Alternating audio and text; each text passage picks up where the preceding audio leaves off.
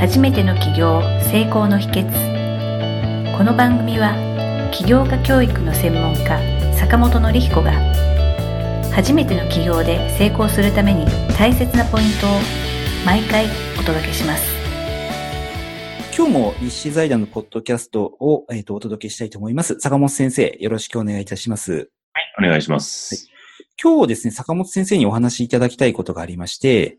あの、寄せられたご質問がありましたので、それについてご回答いただければと思うんですけれども、はい。ちょっとその質問を読ませていただきますね。はい。はい。えー今まで転職するくらいなら起業したいなとぼんやりと何度も考えることはあったのですが、結局行動に移せず、現在40代前半、で奥様がお一人とお子さんがお一人、でご両親はすでにご定年を迎えられているそうです。どうしてもこれがやりたいということがなかなか見つけられない自分が起業したいという気持ちだけで起業について今から勉強して始めようとするのは無謀なのでしょうかと、こういうご質問が寄せられておりますので、まあ、こちらについてのご回答をお願いできればと思いますので、よろしくお願いいたします。はい、そうですね。まあ、えーまあ、40代でね、まあ、あのーご家族もいて、ね、あのまあ、起業したいって思われてるっていうのは、あの、素晴らしいと思うので、あので、僕は、あのこの起業って別に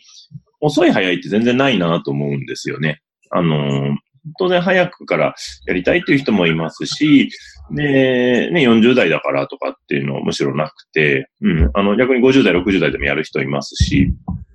で逆に今40代、えー、っていうのは、前半っていうのは多分一番、まあ、油が乗り切ってる時期ではあるので、あの、ビジネスマンとして、なんで逆にむしろその時にやるっていうのはすごくいいのかなと思います。まあ、ただね、どうしても、あの、まあ、ご家族がいるとね、リスクっていうか、あの、生活もあるので、まあ、取れるリスクっていう範囲もあるんですが、ただ、あの、単純に純粋にビジネスマンという形では、あの、むしろベストのタイミングかなと思います。あの、で、これが逆にあと10年遅くなっちゃうと、50代になっちゃうんで、で、50代になるとやっぱり体力的なものがちょっと落ちてきたりであるとか、するっていうのは物理的にあるので、で、じゃあ20年後にやるっていうんだったら60代になっちゃうので、で、40代って、まあ、社会で多分20年ぐらい経ってるはずなので、あのー世の中のいろんな経験が多分蓄積されてあるはずなんですね。うん。なんで、それを元にしてやっていくっていうことであるんであれば、僕は、まあ、本当にぜひ、えー、もしその、ね、やりたいと思う思いがあるんであればやってほしいなっていうふうに思いますね。はい。はい。あはい。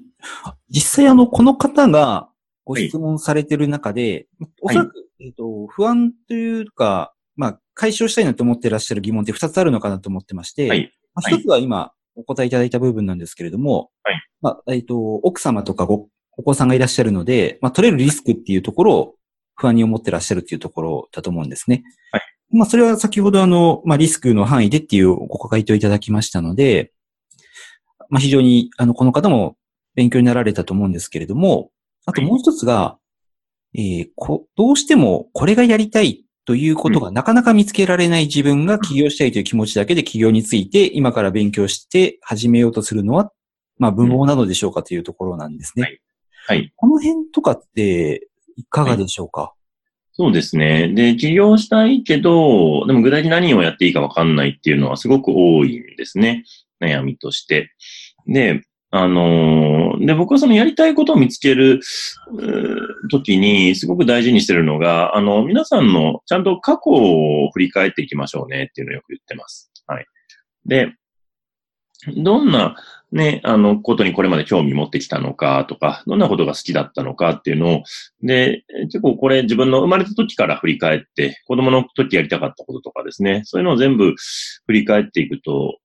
あの、いいですよっていうのをお勧めしてて、で、よくお伝えしたのは、あの、自分史を書きましょうねってよく言ってます。うん。あの、自分史書くことで、自分の人生でね、共通した価値観とかテーマっていうのが出てくると思うんですね。うん。で、そういう、そこに沿った形のことをやっていくっていう形ですね。で、あのーで、あとは、その自分のそのビジネスを、なんかこの数年儲かりそうなビジネスモデルを考えるんではなくて、この2、3年ですね。あの、10年、最低10年やりたいと思えるものが何かっていう視点で考えられるといいかなと思います。うん。で、できるならば20年、30年ですね。で、40代で10年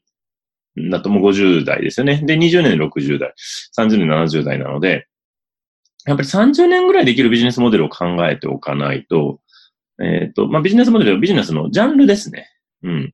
例えば飲食とかなら飲食だし、えー、ね、住宅の方行くなら住宅とかだし、まあ営業で行きたいとかなのか、ね、えっ、ー、と、どういうジャンルでやるかっていう、で、30年やってもいいなと思えるジャンルを、えー、見つけるっていう視点でいいと、いくといいかなと思います。で、ここが中途半端に今、なんかこれがちょっとブームだからこれをやってみようとか、うん、これが流行ってるからこれやろうとかっていうレベルでいくと、今流行ってるからやろうは3年後流行らなくなるので、その時にやりたいかどうかっていうのはすごく問われてしまうので、うん。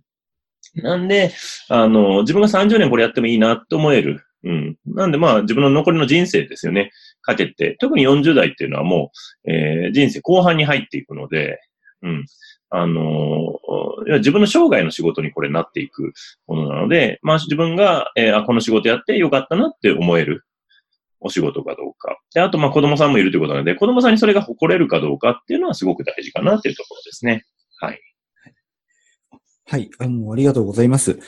実際その、例えば今流行ってるからっていう流行りとかより、まあ、儲かりそうとかっていうことよりも、もう長く続けたいかっていう、はい、そこの部分っていうのは非常に大事だなっていうのはお話を伺ってて思いまして、まあ、そのヒントが、まあ、自分史の、を書き出して、はい。こう、見たときに、そこにまあ答えとかヒントがあるっていうのは非常に、あの、なるほどなと思ったんですけれども、はい。まあ、実際にあの、例えば、自分の詩をこう書き出して、自分で、あ、こういったことやりたいなっていうふうに考えたときに、次に出てくる、まあ、疑問というか、質問として、自分の出たアイディアが、そもそもビジネスとして成り立つのかな、みたいに、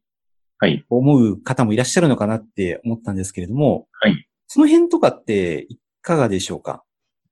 そうですね。まあビジネスになるかどうかっていうのは、あのー、僕は結構考え方が逆なんですが、あの、やりたいと思ったことをどうビジネスにできるかっていう方に、そこに頭を使うので、えー、っと、なんでしょうね。いろんなそれは多分ビジネスモデルを勉強されるといいと思います。うん。で、あの、ビジネスモデルって別に一つではないので、いろんなパターンでの、えー、収益の取り方っていうのがあるので、同業他社であるとか、競合とかがどういう形で収益モデルを作ってるのかっていうのをやっぱり、えー、いろいろ情報を仕入れていって、で、その中で自分が、に適したビジネスモデルはどれかっていうのを見定めていくっていうのがいいかなと思いますね。あの、例えばそのビジネスモデルの勉強っていうと、はい。まあ一つはその競合とかを勉強するっていうのが、その勉、えー、知識を得ることに当たったりするんでしょうか？そうですね。あの、競合他社も研究しまくりますね。研究しま、うん、実際にあの、見るポイントとかってありますか？見るポイントは、まあ、その、まあ、それこそ、まあ、自分がビジネスモデル作りたいんだったら、どういうビジネスモデルで収益構造になって、いるのかっていうところですね。で、あとやっぱコアコンセプトですよね。誰、どういうターゲットに行こうとしてるのか、ね、どういう価値提供してるのか、で、他と何が違うのかっていうところ、差別化要因は何なのかっていうところ、まあ、ここを、やっぱり、えー、リサーチしていくっていうのは非常に大事ですよね。うん。なるほどですね。あの、例えばその競合が、まあ、いくつかこう見ていくと、はい。なんとなくその、あ、この会社のここが弱いそうだなとか、はい。業界全体的にこういう分野に着手されてなさそうだみたいなものもなんか見えてきそうな感じがしてですね、その競合のことを勉強するっていうのは非常に有意義なのかなっていうのは今すごく思いました。そうですね。あの、で、競合の勉強もそうだし、あともう一個あるのが、その異業種ですね。異業種で、だけど、その自分が好きな会社とかうまくいってそうなところここを研究するのはすごく大事で、あの、で、その、この、た、あの、異業種で成果出してる、えー、ビジネスモデルを、えー、自分の業種に持ってくるとか。っていうのはすごく成功事例として強いパターンなので、うん。あの、いいですよね。あの、僕が関わってたところでもね、あの、いわゆるそういう、えなんかビジネス系の塾とかをやってたところが、まあそこはすごくマーケティングが強かったんですけど、まあそこが、あの、英語の塾ですね、の方に進出しまして、そのビジネス系のその講座とかをやってたのが、えー、英語の方に行ったら、すごくドーンと飛躍して 成果が上がったというようなこともあったりもするので、あの、そういう他の業種でうまくいってるやつをそのまま取り入れていくっていうのも一つですね。うん、なるほどですね。あありがとうございます。えっ、と、今回ですね、えっ、と、お答えいただきましたのは、えー、40歳でご家庭を持っている方で、これがやりたいっていうことが今ないんですけれども、まあ、その方が起業をするときに、まあ、こういうふうに考えたらいいですよっていうことについて、坂本先生にお話をいただきました。坂本先生、今回もありがとうございました。はい、ありがとうございました。今回の番組はいかがだったでしょうか？あなたの起業の気づきがあれば幸いです。なお、番組では坂本典彦への質問をお受けしております。坂本典彦公式サイトよりお問い合わせください。坂本典彦公式サイトで検索してください。では、また次回もお楽しみに。提供は世界中の一人一人が志を実現できる社会をつくる立志財団がお送りしました。